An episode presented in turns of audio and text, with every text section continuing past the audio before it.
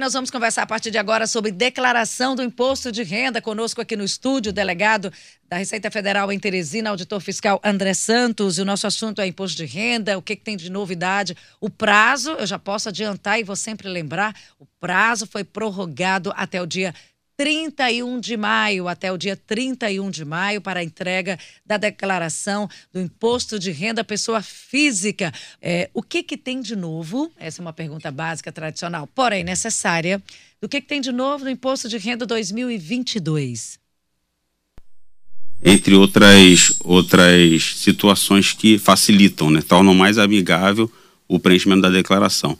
Outra novidade bastante interessante é a possibilidade tanto de pagamento do, do imposto devido quanto recebimento do, da restituição da declaração do, do, da parcela restituir em formato de através do Pix. Então o contribuinte ele informando o Pix, que é aquele Pix que é vinculado ao CPF do, do contribuinte, ele pode ser informado tanto para no momento da, do preenchimento da declaração, em caso de restituição, quanto se tiver que efetuar algum pagamento via, via DARF, ele pode fazer a transferência para a Receita Federal diretamente através dessa modalidade de pagamento.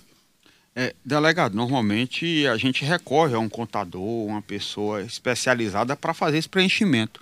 É, aquele preenchimento que está sendo feito pelo site da Receita, ele é autoexplicativo? Eu, como um, leigo, por exemplo, teria condições de preencher toda a minha declaração sem problemas com a Receita? Sim, com certeza. É, o, o, o essa é, que é, é a novidade para esse ano, é que nós tornamos mais, mais amigável, mais fácil né, de, de ser efetivado essa, esse preenchimento pelo próprio contribuinte. Claro que existem declarações que são muito complexas. Quanto mais complexa a declaração, maior a quantidade de detalhes que o contribuinte deve estar atento para não cometer erros durante o preenchimento da sua declaração mas principalmente aqueles contribuintes que praticamente só têm uma fonte de renda, uma fonte pagadora, não tem uma quantidade muito grande de deduções para serem feitas, ou a restituição é muito baixa, declarações muito simples, é, não é, não é muito, muito difícil o preenchimento, realmente é uma coisa bem simples e, bem, e bastante descomplicada. Agora, claro, as declarações mais complicadas, mais, mais detalhadas, aí é, mesmo assim fica a critério do contribuinte contratar um, um contador, um profissional da contabilidade que também nos auxilia muito nesse momento. Quem optar por essa declaração já pré-preenchida, qual a orientação da Receita Federal? Então, é, a declaração pré-preenchida, ela é uma opção. O contribuinte ele pode fazer uso dessa declaração que já é já é, ela, ela já vem pré, como o nome já diz, pré-montada, né, com algumas informações, alguns dados cadastrais e fiscais do contribuinte que já são do conhecimento da Receita Federal. Então a Receita Federal ela pega essas informações e já coloca à disposição do contribuinte já no formulário totalmente preenchido. Basta o, o contribuinte acessar essa, essa declaração pré-preenchida.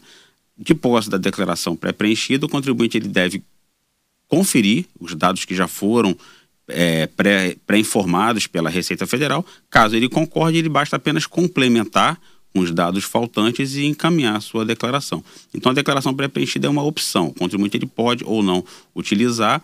Nós recomendamos que utilize, porque até mesmo por questões de esquecimento, às vezes o contribuinte esquece de prestar alguma a declaração. De erro dessa, que no caso seria da própria Receita, é, menor, é menor ou, ou, praticamente não existe. Seria esse o raciocínio? O, o erro, no máximo, por isso que o, o contribuinte deve fazer apenas a conferência, porque se houver algum erro por parte, por exemplo, da fonte pagadora que remunera esse contribuinte e que prestou essas informações previamente para a Receita Federal, aí há tempo do, dá tempo do contribuinte fazer a correção, ir até a fonte pagadora e resolver esse problema de, de erro de informação.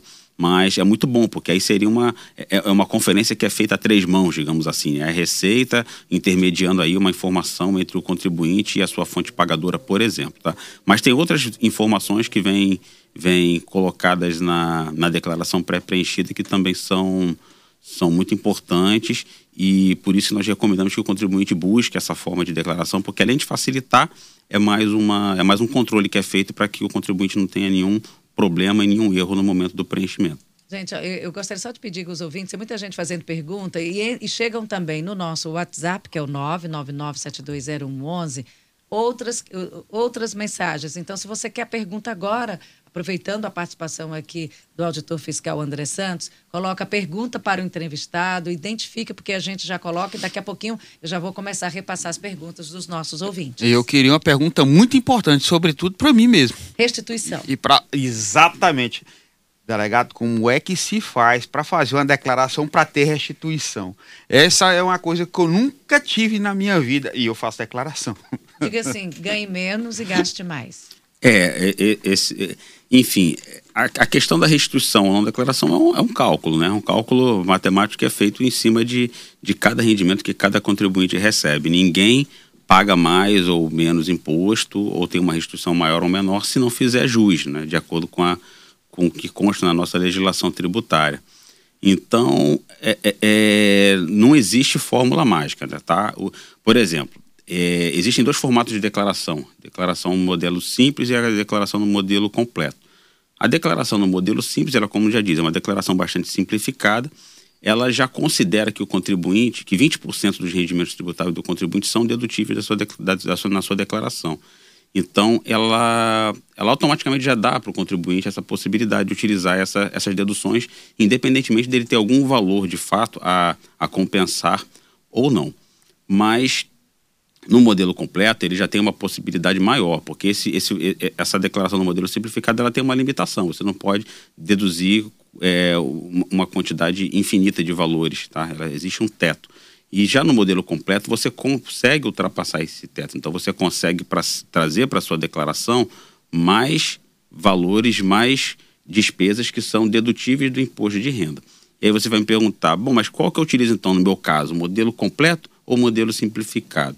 O sistema já é um sistema inteligente. Você, ao preencher o sistema de, da declaração do imposto de renda, ele já, quando você informar as suas deduções, o que você tem direito, por exemplo, o que, que pode ser a dedução? Valores pagos para o INSS a título de previdência, valores de previdência complementar, é, valores de. É, os seus dependentes legais que são dedutíveis, você pode colocar na declaração, despesas com despesas médicas, despesas com educação, tudo isso são despesas dedutíveis da declaração. Ao colocar essas despesas, o sistema já vai informar para você, olha, para você no seu caso aqui, o melhor é o modelo simplificado, ou o melhor é o modelo completo. E automaticamente o sistema já direciona você para entregar a declaração neste modelo e assim, se for o caso de ter de, é, imposto a restituir, você vai ter um imposto a restituir num valor maior, dependendo do modelo da declaração. É, nessas deduções que você falou aí, até chega o limite de 20%. Aí tem previdência, saúde, educação.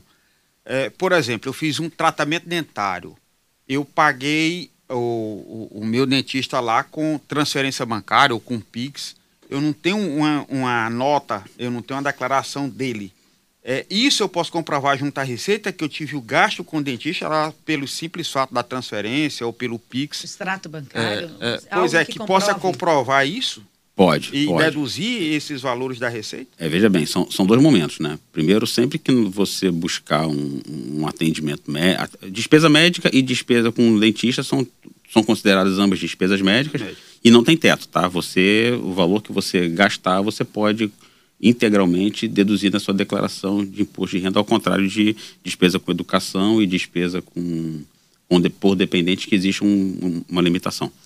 Mas você pode deduzir como despesa dedutível do imposto de renda, pode informar como despesa dedutível, e nesse momento você deve exigir do profissional médico, do dentista, a emissão do recibo, pelo menos, nota fiscal, recibo, enfim, não importa documento que comprove que você fez o seu tratamento médico. Então, porque, até precisa porque você, do documento, né, para comprovar. Precisa, não. Você precisa do documento naquele momento. Tá? Caso você não tenha o documento, se você tiver um comprovante, um, um, aí, vamos lá, aí, se o médico não informou aquela despesa, não te passou o recibo, não informou aquela sua despesa, provavelmente você vai cair em malha fiscal.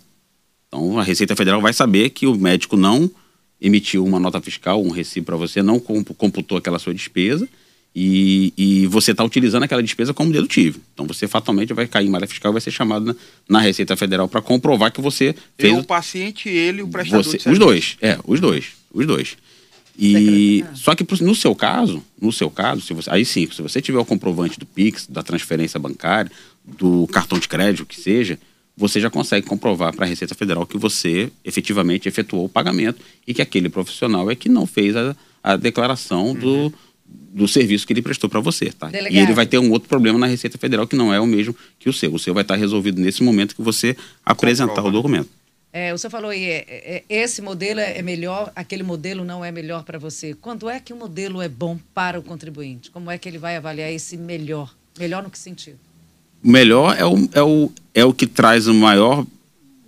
Em caso de ter imposto a restituir, é o que vai trazer uma quantidade de, de dinheiro a restituir maior para o contribuinte e, ao mesmo tempo, é, sendo igual para os dois modelos, o simplificado, que vai dar menos trabalho para o contribuinte preencher a declaração. Tá? Não vai precisar informar uma quantidade muito grande de, de, de- de dados e de informações na, na sua declaração do imposto de renda. André, e como é que vira. Fez uma seguinte pergunta. A restituição por PIX se dará por qualquer chave ou somente para as chaves PIX que são com CPF? Sim, muito importante essa pergunta. É exatamente isso, tá? A Receita Federal ela abriu essa possibilidade de restituição via Pix, mas a chave Pix tem que ser o número do CPF do contribuinte, tá? Justamente para que a Receita Federal possa identificar aquele contribuinte como sendo o que preencheu aquela declaração que faz jus à restituição do imposto de renda. Então, somente a, a- tanto a restituição, é, a restituição só pode ser feita com, com o Pix utilizando a chave do CPF. Quando é que você vira um contribuinte prata ou vira contribuinte ouro? Que aí também é o caso de você ter uma segurança maior, tanto para declarar como para receber.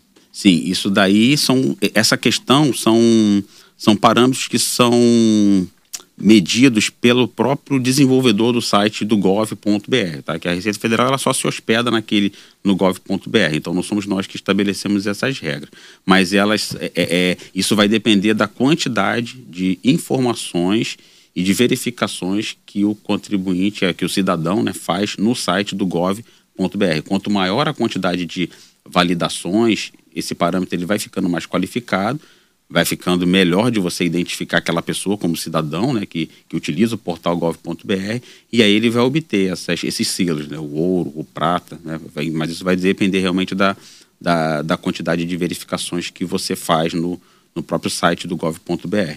Ah, tem um ouvinte aqui fazendo perguntas, pedindo orientação sobre pagamentos e custos com empregadas domésticas com relação ao imposto de renda.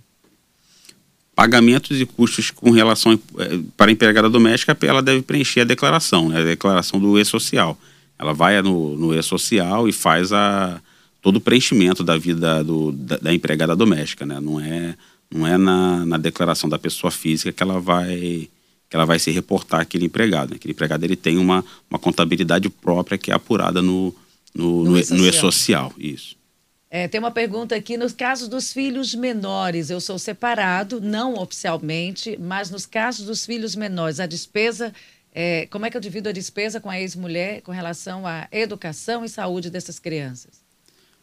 os filhos menores é quem efetivamente é o responsável financeiro, né? Pela, pela, tanto pelo A plano de questão está no entendimento de quem Se é os esse dois responsável declararem, vai dar malha fina, né? Pois é. É, ele precisa, como ele não é, ele não é Sim, separado oficialmente. Oficialmente, então, ele, então, para todos os efeitos, é- é- é- ele não tem como comprovar essa Consta quem separação no de contrato fato. da escola, por exemplo? Sim, sim, que- porque ele é o responsável financeiro, provavelmente o que a escola ela emite, né? Um boleto, um carnê, né? E Ele- ela tem no contrato um responsável Um financeiro. responsável pela criança. financeiro, então, esse exatamente. seria o responsável financeiro, o Exato. responsável pelos pagamentos. Isso. Por aí- aí a o- minha pessoa... Aí, se ele for o provedor, se for ele que de fato paga né, esses custos, nós recomendamos que ele vá na escola com, com, com, com quem for também a, a responsável. Podem ser até os dois, divide-se a despesa, não tem problema, mas, enfim, precisa fazer essa, esse acerto na escola. No poder- caso de saúde, uma consulta médica, quem tiver o dito, a dita nota fiscal. Exatamente, consultório. faz no nome do responsável, o responsável pode se, se aproveitar daquela despesa para deduzir no imposto de renda. É, Tudo dá delega- um jeito, tudo, se- tudo dá um Delegado, durante esse período de pandemia, houve aí uma suspensão do atendimento presencial da população lá junto à Receita. É, já estamos voltando à condição normal, ainda está precisando do agendamento. É, por exemplo, se eu cair, declarei, cair na malha fina, eu posso fazer alguma coisa é, somente online, digital, ou eu tenho que ir na Receita? Como é que está o funcionamento hoje para atendimento ao público? Certo. O, o atendimento ao público já está normalizado. Nós já fazemos atendimento local. ba- Agora, todo atendimento ele tem que já tinha que ser agendado. Então a gente continua com o mesmo procedimento, agendar para se fazer, pra- pra- até para você evitar fila, evitar, enfim, uma desordem ali na, na, na portaria do prédio. Então, normalmente você entra no, no, no, site da Receita Federal, faz o agendamento para a sua localidade de atendimento, isso daí não está tendo nenhum problema. E agora, em relação a. Se, por exemplo, você acabou de fazer a sua declaração. Né? Então, geralmente, no prazo de 48 horas, a Receita Federal já processou a sua declaração, já está informando se está tudo ok ou se tem algum problema. Se tiver algum problema, você, no próprio, na própria, no próprio sistema que você informou, você já consegue também no site da Receita fazer a consulta para saber qual o tipo de problema que está tendo, se for caso de malha. E a malha vai, já vai te informar, olha, você tem duas, um exemplo, você tem duas fontes pagadoras e você informou uma só. Então tá faltando informar outra. Aí você, ah, é verdade, esqueci. Você vai lá. Para retificadora. Preenche, não, é, você faz uma retificadora, preenche, né, envia de novo, aguarda mais 24, 48 horas, vai processar de novo. Se for só esse o problema, já está liberado. Tá? Então você não precisa ir na Receita Federal. Agora, se se for um problema muito específico, aí você vai ser informado na, na, na, própria consulta que você deve comparecer pessoalmente, levantar e tais documentos e você se prepara e faz o agendamento pela internet. Delegado, o que, que mais chama a atenção da Receita Federal, dos analistas, com relação a, a uma declaração de imposto de renda? O que, que mais chama a atenção? O que, que mais a Receita observa? É, geralmente, o, o, o que normalmente traz muita necessidade de se fazer uma verificação é uma, por exemplo, uma informação de gasto médico muito alta, muito alta, muito, né, a gente tem, porque você tem tudo, você tem uma média, né? Então você tem uma média de gastos médicos com, com, com os contribuintes. Então, se você está muito fora dessa curva, é um fator que chama atenção. Então você precisa chamar o contribuinte para apresentar a comprovação daquelas despesas, que não é, não é problema nenhum. O que normalmente dá muito problema é a questão realmente da fonte pagadora. Então, muitas pessoas têm uma, duas ou até mais fontes pagadoras e na hora da declaração informa só uma fonte pagadora, esquece das demais. Então você precisa. Então, típico trabalhador que faz muito freelance, às vezes durante o ano termina se perdendo, às vezes faz para uma só fonte pagadora. E precisa informar, só. exato. E aí isso não, termina, é, se perde no Precisa porque a declaração ela leva em consideração todo o ano. Então, somatório dos seus rendimentos durante o ano é que vão dar informação para o quantitativo de imposto que você tem que pagar. Você fala assim, ah, mas, pô, mas só uma vez no não, ano. Você, é, é, muitas vezes mas, digamos, esquecimento é natural por ter sido é natural. só uma vez. Não é, é natural. Tem que ver se é um monitoramento também da movimentação financeira, né, do contribuinte. Às Essa vezes, também é uma outra, é, uma coisa que chama atenção. o movimento dele é incompatível com Exatamente. Com ele recebe um salário mínimo por mês, um exemplo, e tem uma movimentação de 5 milhões por mês. Acontece. E é só que a gente consegue monitorar esses casos. Então, às vezes, aí ele recebeu um pagamento só, mas esse um pagamento foi de 2 milhões um serviço que ele prestou que custou 2 milhões e ele não informou na declaração. Por então... isso você não recebe restituição, a resposta. Eu queria receber esses 2 milhões aí que o delegado é, falou. Né? Não, estou dando esses valores para justamente ficar, chamar a atenção né, e saber por que, que tem que ser feita a declaração. É porque a gente precisa realmente abarcar todas as possibilidades. E não deixar para a última hora, aquela história de última hora, o sistema caiu, é, o prazo esticou, as pessoas ficam confiadas, mas vamos aproveitar um tempinho e o máximo possível já deixar em dia com o leão. O senhor já fez a sua declaração? Eu já fiz, eu já fiz. Eu, fiz no, eu faço geralmente no primeiro dia. E nós temos até quando para fazer agora, delegado? Oi? Nós temos até quando para fazer é, agora então, a declaração? Então, é, a, a, foi publicada a nova instrução normativa que prorroga né, o prazo para a entrega da declaração. Expiraria agora no final de abril, então foi prorrogada até o dia 31 de maio. A gente pede realmente, isso é muito importante, para que não deixe para a última hora. Aqui no estado do Piauí, nós estamos esperando algo em torno de 300 mil declarações. Até então, agora já tem quantas? Até agora já temos 115 mil entregas. Então, chegamos quase aí na metade, mais ou menos. Quase Pessoal, metade, então é um período que contador trabalha bastante. Conversamos aqui com o delegado da Receita Federal em Teresina, auditor fiscal, André Santos. Tem um site, tem um, um tire dúvidas, tem algo em que o contribuinte vai lá e recorre e tira suas dúvidas rapidamente pela internet?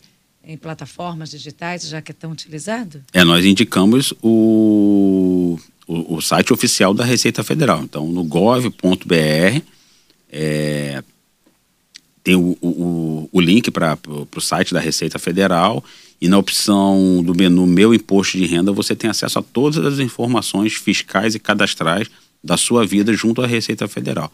Então é o local e, e enfim, no site também você encontra o Perguntas e Respostas, que é um material já muito antigo.